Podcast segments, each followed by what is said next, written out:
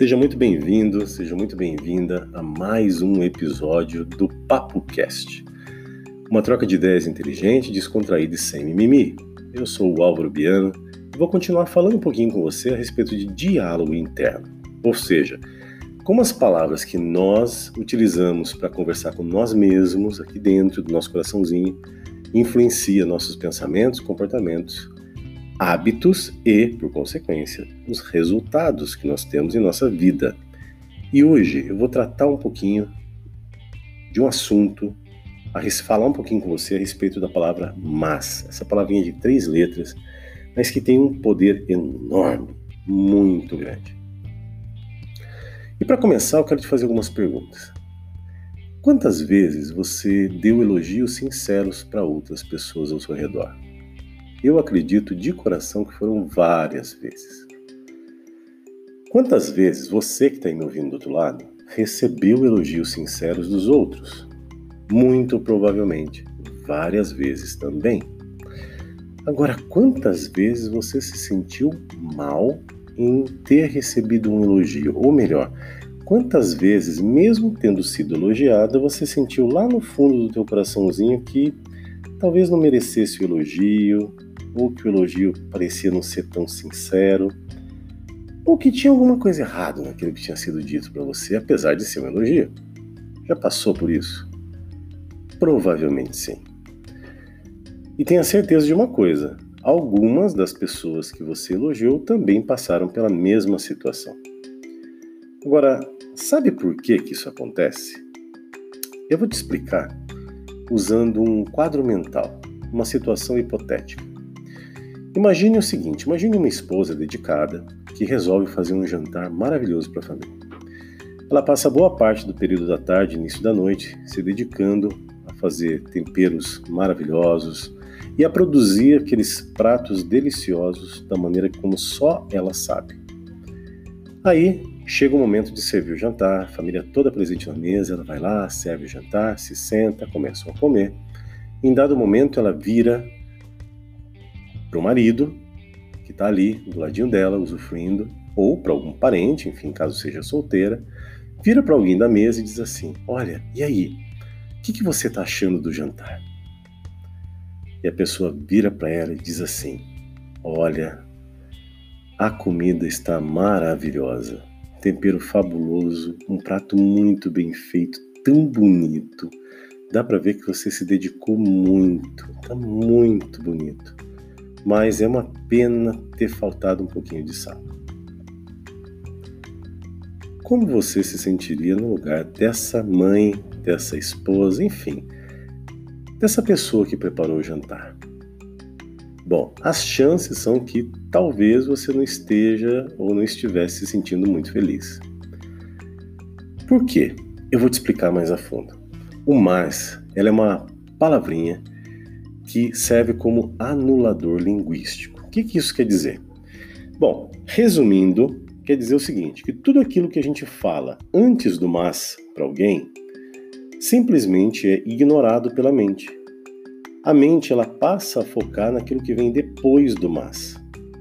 Ela passa a achar mais importante, passa a ser o objeto de atenção que vem depois do mas, e aquilo que veio antes do mas ela ignora por completo. Então, quando essa pessoa hipotética aqui do quadro mental que nós fizemos juntos fez um excelente elogio no início e colocou na frase, mas a refeição estava com pouco sal, tudo aquilo que ela acabava de dizer antes desse mas foi simplesmente ignorado pela mente de quem estava ouvindo. E aí o que sobrou foi a crítica relacionada à falta de sal. Espera aí, vamos lá, vamos mudar então, vamos dar mais uma chance para essa pessoa que fez esse elogio, que fez esse comentário?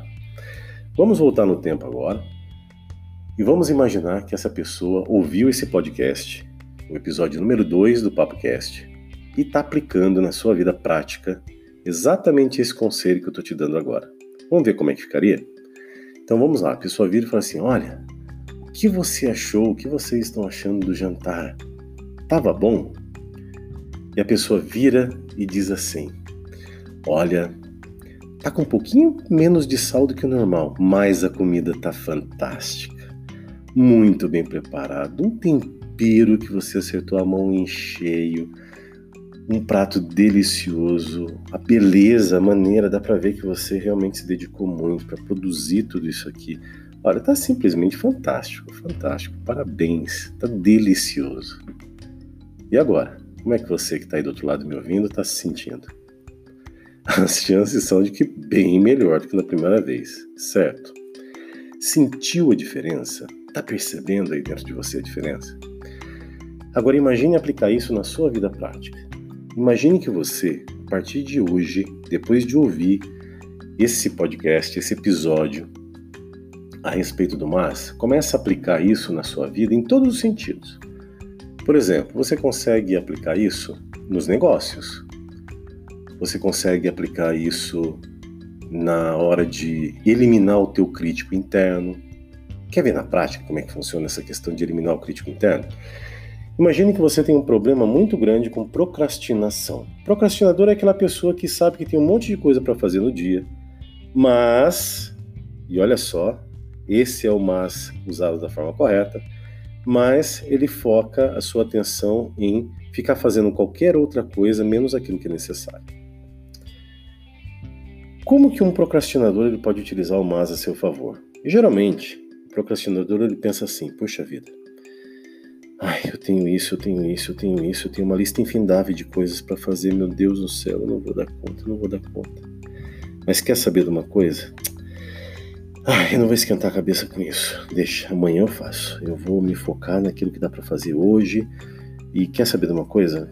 Já tá tão tarde, eu vou sentar no sofá e vou assistir um pouco de televisão para desestressar. Agora, imagina que essa pessoa que tem esse problema com procrastinação comece a utilizar o mais a seu favor da seguinte maneira: Ai, Deus do céu, já está na metade do dia e eu não consegui fazer quase nada.